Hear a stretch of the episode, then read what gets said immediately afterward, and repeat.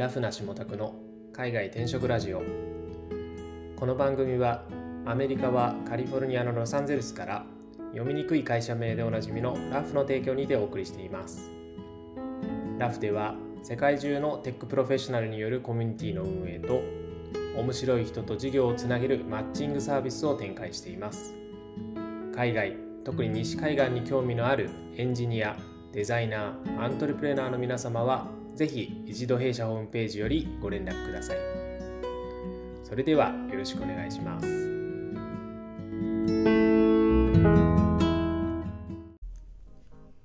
はいどうも下拓です。お疲れ様です。えー、ちょっとイベントだったりとかいろいろ重なってですね最近全然ラジオ撮れてなかったんですけれども、えー、先週先々週かな出した、えー、大下さんバンクーバーにいる大下さんですねエンジニアの方の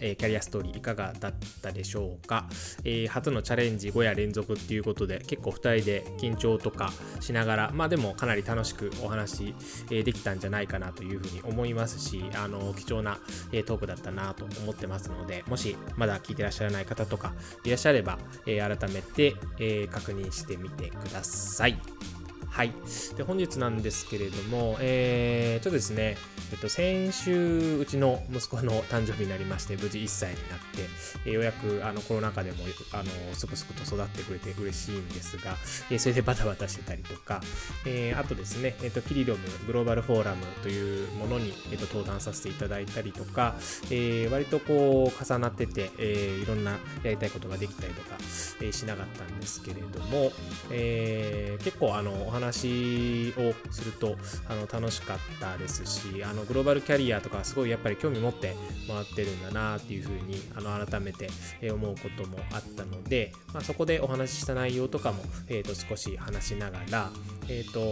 2つ目のアジェンダとしては、えー、先週末書いた Figma に関する記事がなんかいい感じで、あの共感してもらえてですね、えノートで書いてるんですけれども結構好きだったりとか、えシェアしていただいたりとか、えしてるみたいなので、えー、とそこら辺の話も、えー、と軽く触れたいというふうに思っております。はい。で1点目のあのグローバルキャリアのところなんですけれども、えー、とレノボジャパンの社長だったりとかですね、あと、えー、ベトナムにあるナビゴスグループっていうところの社長さんと、えー、パネルディスカッションしたという風な感じなんですけれども、まあめちゃくちゃ面白かったっすね。で、えっと、ちょっとソーシャルのメディアにも書いたんですけど、えー、話した後、まあ、気づいたんですけれども、やっぱこう、えー、外国人としてですね、海外にあの出て、で、実際にこう生活して、えっと、住んで、えー、仕事事をしている方っていうのは、まあ、基本的にもう、やっぱ人間として結構魅力的な方多いなというふうに、えー、感じました。はい。えー、っとですね、器広いって言ったらあれなんですけど、それまでなんですけれども、まあ、あの、こう、価値観だったりとか、まあ、多様的な、あの、その人の考え方、国の考え方、えー、それから個人の考え方みたいなところを、まあ、一様に、ここの国はこうだとかっていうわけじゃなくてですね、あの、私が育った国だったらこうだったし、私の育ち方はこうだったしっていうのも、えー、大事な価値観として持ちながら、えー、その、住んでる国とか働いてる国とか、えー、地域ののことも、非常に前向きに捉えて、えー、まあ、大変なことももちろんあるんですけども前向きに捉えながら、えー、一緒にどうやってまあ頑張っていくのかっていうことをこう考えられる人ってやっぱ素敵だなと,、えー、というふうに思いました。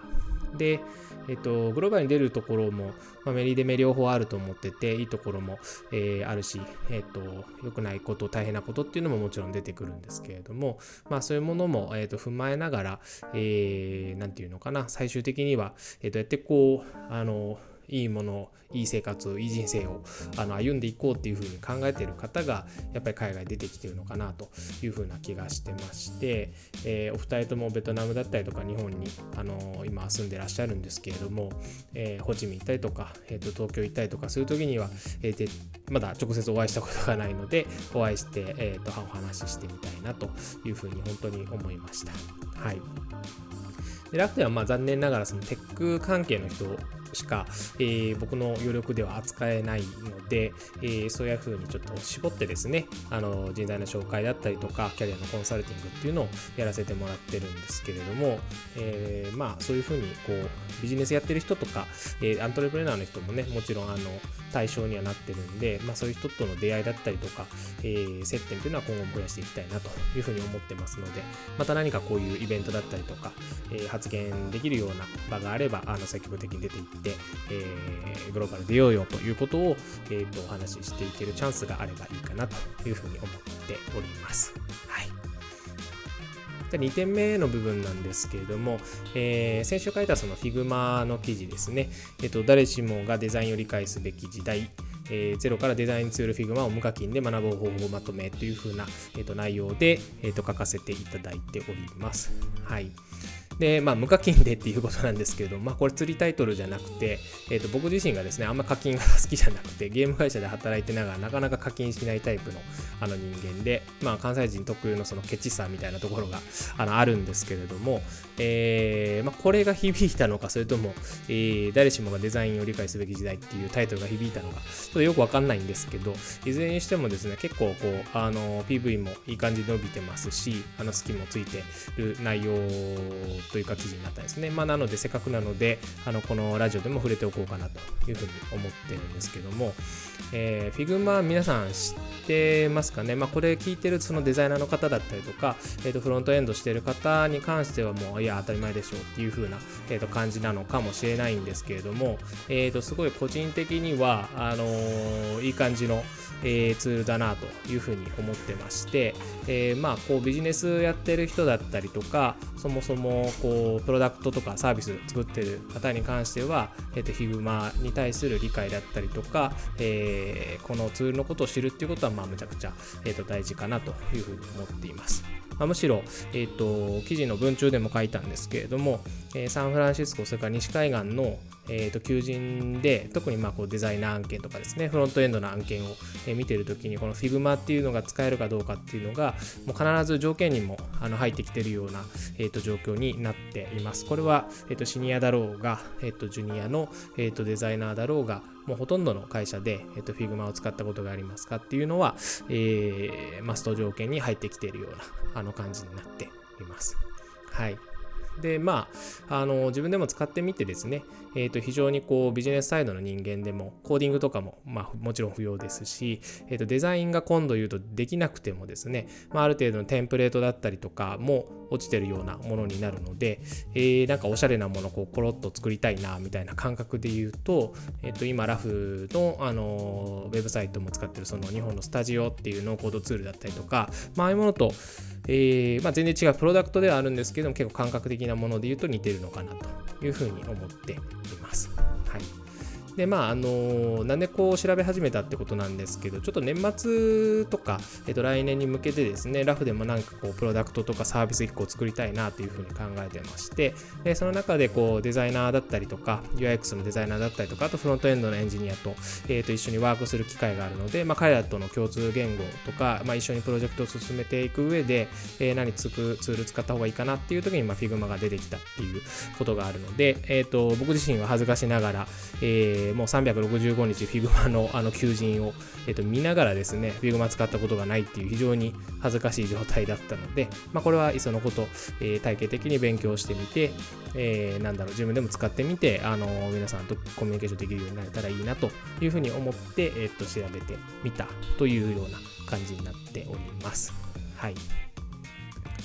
でですね、まあなんかあのー記事の中にも書いたんですけれども Figma 自体が結構オリジナルの学習ツールみたいなのいっぱい出してるのでえっとなんだろう体系的に文面的にそのデザインのことを学ぶっていうことも Figma 上で可能だったりとかもしますし、えー、それからですね先ほど言ったそのテンプレですね。あの言葉的にはちょっと汚いんですけどそのパクるっていうことがまあデザインする上でもすごく大事。真似たりと真似たりとかですね。えっとまあおしゃれなデザインのものを自分でもそれをこうやってみたいというふうにに思ったところがまあ一つのスタートだと思うんですけれども、えー、とそういうことがあのテンプレがたくさん落ちてるのでガンガンできちゃうと。アイコンとかも普通に、あの、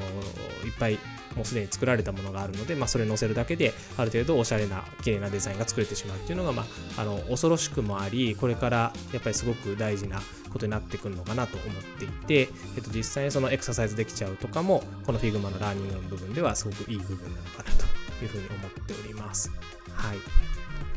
あとは、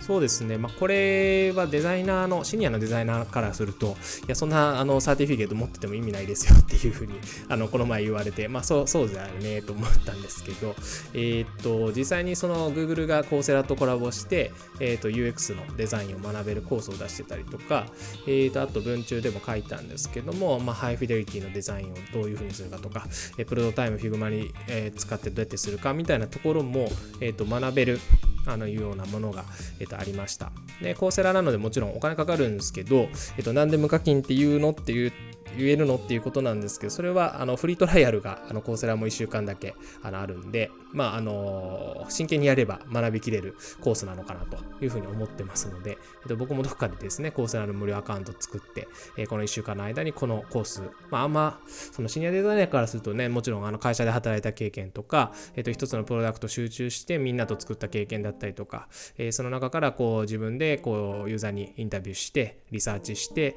実際にあの UX に落とした、UI に落としたっていう経験があの大事だったりとかするので、まあ、こんなのやってあのすぐに UX デザイナーやれるわけないでしょってことはよくわかるんですけれども全くですねそういうものをやったことない人だったりとかビジネスサイドの人からすると、まあ、これやるだけでもそのデザイナーが言ってることだったりとかフロントエンドの人が言ってることだったりとかっていうのは分かってくるかなというふうに思ってますし、まあ、サービス開発する上で、あのー、最近本当多いんですよね。エンジニア上がりとかデザイナー上がりの人が CEO やるケースっていうのももちろんめちゃくちゃ多いのででそれなぜかっていうとやっぱりサービスに対する理解っていうのを、まあ、持ってるからとかビジネスモデルに対する理解も持ちながらデザインのことも分かるエンジニアリングコーディングのこともできるっていうのがめちゃくちゃプラスになるからっていうことだと思っていて、まあ、あのそういう風な人と会話するときにはあのこういうのってすごくいいツールだなと思ってますし、まあ、せっかく無料で学べるんだったらやってみましょうというふうに思っております。はい。でまあ、こういうグローバルのなんだろうツールとかってやっぱりあの学ぶべきだと思っててあの日本ではこういうふうにまだデザインしてますとか、えっと、僕の会社ではこのツールしか使ってませんみたいなこと全然あると思うんですけどそれちょっとやっぱもったいないと思うしあの世界のスタンダードにどうついていくかってやっぱすごい大事な考え方だと思うんですよね、えー、どんどんどんどん言語の壁とかもあの翻訳ツールとかが出てきたらなくなってきますし、えっと、テキストベースだったりとかチャットベースでの会話だったら日本人全然あの大学まで学んでる英語だけで十分あの対応できたりとかすると思うので、えー、こういうツールを使ってこういうものを作ってきたよみたいな実績をどう見せていけるかっていうのは今後あの海外で活躍していくにはあのすごく重要なことになってくるんじゃないかなというふうに思いますので、えー、ぜひグローバルスタンダードなこういった Figma みたいなツールをマスターして、えー、ラフ使ってですね、海外目指していきましょうというような宣伝で締めくくれたらなというふうに思っております。はい。じゃあ今日は、えーと、途中あのバタバタもしちゃいました。こんな感じであの終わりたいと思います。また皆さんお会いしましょう。ありがとうございます。バイバーイ。